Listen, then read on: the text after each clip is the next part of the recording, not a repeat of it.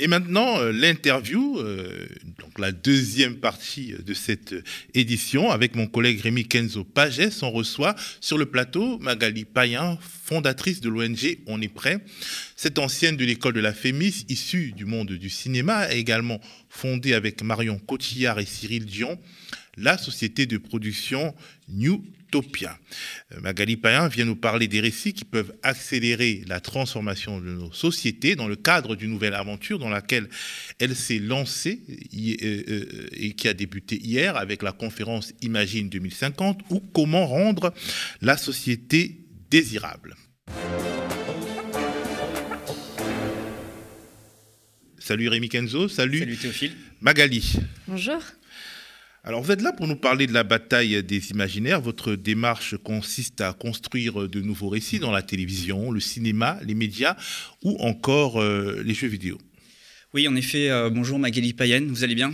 Très bien, merci. Alors on vous a invité pour euh, parler de votre conférence, notamment Imagine 2050 vous développez aujourd'hui une réflexion sur de nouveaux récits, de nouvelles écritures, parce que euh, vous ne croyez plus euh, notamment aux dystopies qui, selon vous, pétrifient, ni aux utopies qui sont euh, des refuges pour fuir, vous dites, le réel. Vous refusez l'idyllisme, les facilités symétriques. il faut, vous dites, créer de nouveaux récits, de nouveaux imaginaires qui interrogent notre réalité et qui bousculent le monde. Vous comptez notamment là-dessus sur la fiction. C'est une réflexion sur le type de de récits dont on a besoin. Et votre démarche, elle consiste à avoir, en fait, si je comprends bien, un pied dans l'imaginaire, un pied dans le réel. L'objectif, ce sont des écritures qui ont de l'impact et qui sont euh, mobilisatrices. Oui, merci pour ce résumé. Et alors, euh, mon objectif n'est pas de rendre la société désirable, mais la sobriété. Donc, euh, ça, c'est une des conclusions en fait qu'on a tirées de ce rapport. Et en fait, ce travail-là qu'on a présenté hier pour la, première fois, mais très très cher, parce que c'est quelque chose que je rêvais de faire depuis des années. En fait, en 2018, j'ai compris euh, profondément qu'on arrivait à la fin d'un système de société, à la fin d'un paradigme, et qu'il y avait urgence en fait à inventer un, nouveau monde, une nouvelle manière de vivre ensemble, et que ça allait bien au-delà de, du dérèglement climatique ou de l'effondrement de la biodiversité. Et à partir de 2018, bah, c'est aussi le moment où je me suis lancée euh, corps et âme dans l'activisme, avec On est prêt, la mobilisation autour de l'affaire du siècle, tout ça. Et ça, c'était effectivement des campagnes très court-termistes euh, en réaction à ce qu'on pouvait faire euh, sur le moment. Et ce que je constatais à l'époque, en fait, c'est qu'il manquait d'un projet de société commun d'un désir commun, d'un cap collectif. C'est-à-dire, certes, là, il y a nécessité de détricoter la société actuelle, mais pour construire quoi derrière? Et alors l'enjeu justement de, cette conférence qu'on a présentée hier, bah, ça a été un travail euh, monumental qu'on a fait avec toute une équipe en fait de synthèse de 15 scénarios prospectifs issus de 10 organisations. Donc ça a été des scénarios comme les quatre scénarios de, l'ADEME, le plan de transformation de l'économie française du Shift, qui imagine la France décarbonée de 2050, euh, d'autres scénarios comme ceux du Haut Conseil pour le climat, du GIEC, de l'IPBES et j'en passe. Et en fait, notre travail, ça a été de regarder justement tous les points de convergence et les points de divergence de ces rapports, et puis euh, de comprendre en fait quel est le consensus scientifique à date. L'objectif, c'est vraiment de fixer un cadre qui devienne un cadre de compréhension des, limites du réel, euh, afin de se projeter à l'intérieur de ce cadre-là. Et ce cadre, donc, il est aussi bien utile pour les artistes, pour les aider à imaginer le monde de demain, que pour les grands leaders économiques, les journalistes et j'en passe, afin de prendre tout simplement leurs décisions. Et la synthèse de ce rapport, en fait, ça a été de mettre en évidence qu'il y a trois grands scénarios qui se dégagent. Un premier scénario qui est le scénario business as usual, c'est-à-dire la manière dont on, dont on fonctionne depuis les 30 glorieuses, donc c'est la société de consommation. Le deuxième grand imaginaire, en fait, c'est l'imaginaire de la technologie va nous sauver. Et c'est vers ça, en fait, qu'est en train de basculer une grande partie de la société en ce moment. Et le troisième imaginaire, c'est celui de la sobriété. D'où la réflexion, la remarque sur la sobriété désirable. voilà, je, suis allée vite. Euh. Bah, justement, euh, pour euh, pousser ce, ce scénario-là, vous collaborez avec des acteurs culturels, des producteurs, des labels, pour les pousser à raconter un monde plus juste, plus écologique, et faire rencontrer ce monde avec celui des activistes et des scientifiques pour bâtir ensemble quelque chose. Oui, c'est tout à fait ça. Donc, la, mise en évidence, c'est que le seul scénario parmi les trois qui fonctionne, qui peut préserver tout simplement euh, euh, la vie sur Terre, c'est le scénario de la sobriété, qui évidemment inclut aussi une part de technologie, mais euh, conditionné au fait de réduire en fait notre impact en préambule. Et notre pari, effectivement, c'est de compter sur les grands leaders culturels, les médias pour nous donner envie d'agir, nous donner ce désir d'agir. Parce que aujourd'hui, on, sait ce qui est en train de se passer, euh, aussi bien en termes de climat, de biodiversité, mais aussi en, termes de, limites planétaires globales. Donc, on s'appuie beaucoup sur la théorie du donut de Kate Raworth, qui prend en compte aussi bien les neuf limites planétaires que les critères nécessaires pour vivre dignement, qu'on appelle le plancher social. Et donc, en fait, ce sont tous ces critères qui sont à prendre en compte. Et euh, donc, on sait ce qu'il faut faire on sait comment le faire. Et ce qui manque aujourd'hui, c'est vraiment de se mettre à l'action.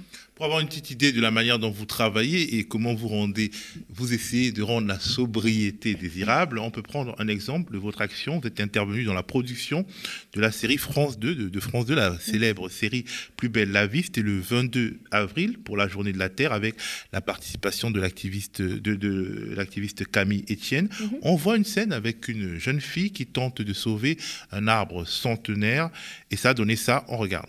Un arbre, il absorbe 30 kg de dioxyde de carbone par an. Et il fait de l'oxygène avec la photosynthèse. Donc en fait, sans eux, on ne pourrait pas respirer. Très clairement, très concrètement, c'est cela que vous voulez pousser alors ça, c'est une manière dont on peut le faire, effectivement. Donc avec Plus belle la vie, on a travaillé pendant plus d'un an sur plusieurs intrigues. Et pour euh, cette arche narrative-là, donc pour euh, cette série d'épisodes qui a duré plus d'un mois, en fait, on s'est inspiré de l'histoire vraie de Julia Butterfly Hill, qui est une américaine qui a vécu deux ans dans un arbre pour éviter qu'on abatte la forêt, et elle a obtenu gain de cause. Et en fait, c'est cette histoire-là qui a inspiré euh, l'histoire pour Plus belle la vie. Et pour la petite anecdote, dans la série également, il y a l'entreprise principale de la série qui, au même moment, grâce à l'action de cet activiste, a changé d'activité pour devenir une entreprise plus éthique. Et j'ai plein de personnes, quand elles ont vu cet épisode, qui m'ont appelé et m'ont dit qu'elles avaient été en pleurs de voir ces propos-là portés par des personnages de Plus belle la vie qui touchent quand même 3-4 euh, millions de personnes par soir. Mais justement, on parle d'imaginaire, de, récit, mais pour imaginer, concevoir, il faut des projets de société, il faut pouvoir se mm. projeter euh, sur, euh, sur un changement global de notre économie notamment. Quel est ce projet de société exactement que, que vous prenez, sachant que pour imaginer ces récits, vous vous appuyez, vous l'avez expliqué à l'instant, euh, notamment sur le travail donc, des experts. Mm. Euh, vous avez cité notamment euh, l'ADEME, l'Agence de l'environnement et de la maîtrise de l'énergie, qui, a, cité donc, les rapports prospectifs dont vous parliez sur le monde de demain. Et, mais justement, concrètement, sur le papier, de quoi il s'agit exactement Quel est ce monde qu'ils sont en train d'essayer d'élaborer? Alors, ce qui est beau aussi, c'est qu'il n'y a pas une réponse figée. Mm. C'est-à-dire qu'à l'intérieur de ce cadre des limites du réel, il y a plusieurs imaginaires possibles et il y a une diversité, il y a une biodiversité de modèles à tester. Euh, en, manière de, en matière de vivre ensemble, de faire gouvernance, d'expérimenter la démocratie, euh, de cultiver la terre, de relocaliser. Donc il y a plusieurs façons de montrer le monde de demain finalement. Oui, mais toujours avec donc euh, certaines constantes, certains fondamentaux qui sont encore, une fois je le rappelle, les limites planétaires. Et euh, on en revient à la sobriété qu'on peut appeler de plein d'autres manières différentes. On peut euh, l'appeler la société du, bien-être. C'est Éloi Laurent, qui est un économiste qui travaille énormément sur ces sujets et qui a mis en évidence que depuis la Seconde Guerre mondiale, en fait, quand on a adopté ces critères de PIB, il y a eu pendant un temps une corrélation entre le PIB, la longévité et la santé et qu'en fait, là, depuis plusieurs années, c'est en train de se décrocher complètement en termes mmh. de longévité et de temps de vie passé en bonne santé. Et aujourd'hui, il y a nécessité véritablement à réinventer quels mmh. sont les véritables indicateurs économiques qui nous permettent de continuer. Mmh. Mais justement, vous parliez de sobriété, mais parce que dans, tout ça, enfin, justement, vous avez une réflexion qui est quand même assez, euh, assez poussée euh, sur ces récits, mais vous vous positionnez, je le disais en introduction, en dehors de la dystopie, de l'utopie pour écrire ces récits. Vous critiquez hein, concrètement euh, l'effet démobilisateur que, vous jugez, jugez angoissant dans, ces récits. Est-ce que ça signifie, par exemple, pour prendre un, un, exemple concret et récent, mm qu'un film comme Don't Look Up, mhm. qui, qui, a fait énormément de bruit, qui a même provoqué des marches mhm. en début d'année, un film comme Don't Look Up ne correspond pas finalement à ce que vous prenez ou ce type de récit, euh, c'est aussi euh, ce type de récit que vous voulez voir émerger alors, Don't Look Up, il a été euh, nécessaire hein, parce qu'il a permis de montrer aux acteurs euh, du cinéma et des plateformes que parler Hmm. de ce qui est en train de se passer, en fait, euh, pouvait être très mobilisateur en termes d'audience. hein. donc là, je, je parle dans, en- dans leurs règles du jeu. Oui, parce que c'est la réalité, en fait, c'est les faits qui sont anxiogènes. Mais voilà, en fait, la, la réalité est presque pire que le film. C'est-à-dire que ce qu'on voit dans ce film de scientifiques qui se font moquer, c'est ce qu'on voit régulièrement dans les médias. Alors, pas chez vous, heureusement. Mais en fait, il y a, il y a aussi ce rôle de médias qui, des médias qui est primordial. Euh, et, et récemment, il y a la charte euh, qui est sortie pour un journalisme à la Mm. hauteur de l'urgence écologique. dont on est signataire. Voilà, euh, qui parle de l'enjeu de, de la formation continue. Et cet enjeu de la formation continue, en fait, il est, il est central pour, euh, pour les médias comme les leaders culturels, parce qu'il y a un constat aussi aujourd'hui que 85% des Français sont inquiets de ce qui est en train de se passer en termes de dérèglement climatique et considèrent que les médias ne traitent pas le sujet à la hauteur de la gravité et de la complexité. Et que si les médias, justement, traitaient beaucoup plus sérieusement ce sujet-là, eh bien, il y aurait beaucoup plus de passage à l'action en termes de euh, aussi bien transformation des modes de vie, mais également de transformation politique et industrielle.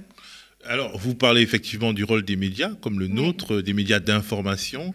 Euh, de manière euh, euh, concrète, qu'est-ce que, comment on pourrait prendre part à cette reconstruction des imaginaires, aux médias par exemple? Oui, alors pardon, et après je vais revenir sur Don't Look Up parce que j'ai pas fini de répondre à cette question-là. Mais alors comment vous pouvez prendre part à cette euh, construction des nouveaux imaginaires? Alors, bah, il y a deux façons, c'est-à-dire que les, les médias d'actualité, de facto, traitent surtout de l'actualité, mais il y a un énorme travail à faire de formation de l'ensemble des journalistes parce que c'est aussi ce qu'on constate. Il y a beaucoup d'éditorialistes qui ne sont pas conscients de ce qui est en train de se passer. Une culture scientifique qui est très faible dans les rédactions. Voilà, et c'est exactement ça. Et donc, il y a un enjeu à comprendre euh, ce qui se passe euh, en termes de, catastrophes à divers niveaux, de comprendre que si on ne règle pas, euh, pardon, si on règle uniquement le sujet du climat, en fait, on ne règle pas les autres sujets, ceux de la biodiversité, de la raréfaction des, matériaux, de la justice sociale. Donc, il y a vraiment une pensée complexe à mettre en place à ce niveau-là et une formation qui peut se faire de différentes manières. Euh, bon, il y a les fresques du climat, de la biodiversité. Euh, nous, on est accompagnés par des personnes ah, ultra talentueuses comme Arthur Keller, euh, Cyril Dion et compagnie. Donc, la formation continue, ça c'est quelque chose qui se fait dans les coulisses. Et après, sur les plateaux, il y a aussi un enjeu à ne plus inviter de climato rassuristes, comme on voit apparaître cette nouvelle population. Vous voulez qu'on aille jusque-là? Ah ben, c'est une nouvelle forme de climato-scepticisme. Absolument. Hmm. Justement, euh, parce que vous, vous le dites, euh, donc euh, le monde de l'art, de la littérature, du cinéma, de la création a un rôle à jouer dans ce moment politique, mais est-ce que l'art n'est pas justement une bulle dans ce, monde, dans ce monde qui est très anxiogène, dans cette réalité qui, est, qui est de toute façon angoissante? On le disait à l'instant, c'est les faits en fait qui sont, qui sont angoissants.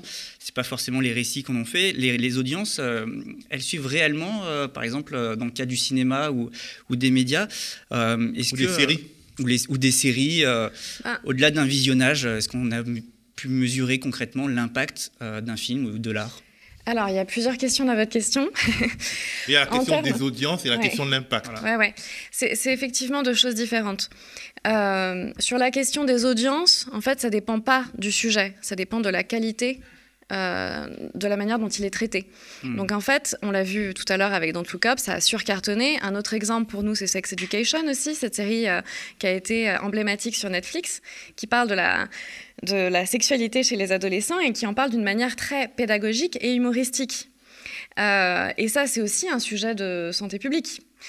Donc, sur ce sujet des audiences, c'est pour ça qu'on a besoin du talent des faiseurs d'histoire. On a parlé des scénaristes, des réalisateurs, Mm. mais il y a aussi les, les communicants, les publicitaires, euh, et j'en passe. Et euh, Les jeux vidéo les jeux vidéo, exactement, super central. D'ailleurs, on pourrait parler du métavers si vous voulez, parce qu'il y a beaucoup à dire là-dessus. Et donc, euh, il y a, je suis d'accord, ce sujet de l'audience qui doit ensuite se transformer en impact. Et donc, pour revenir à Don't Look Up, ce qu'il est primordial de faire aujourd'hui aussi, de développer, c'est le journalisme à impact, la production à impact, on l'appelle comme on veut. L'enjeu étant, en fait, de créer des communautés autour des différentes œuvres ou des contenus médiatiques pour donner des outils très concrets pour passer à l'action. Et ça, c'est quelque chose euh, que moi, je cherche à développer depuis 2006 maintenant, en m'inspirant de Participants Media aux États-Unis. C'est eux qui avaient sorti Une vérité qui dérange d'Al Gore, et ils avaient sorti tout un, un kit d'action sur un site internet pour expliquer comment agir. Comment agir aussi bien à son niveau, mais au niveau de ses élus, politiques, dans son travail, etc. Et donc, c'est de cette manière-là, en fait, qu'on peut transformer l'élan, l'envie d'agir qui naît devant le film, en action concrète sur le terrain. Merci Magali, merci RKP. C'est la fin de ce bulletin d'infos.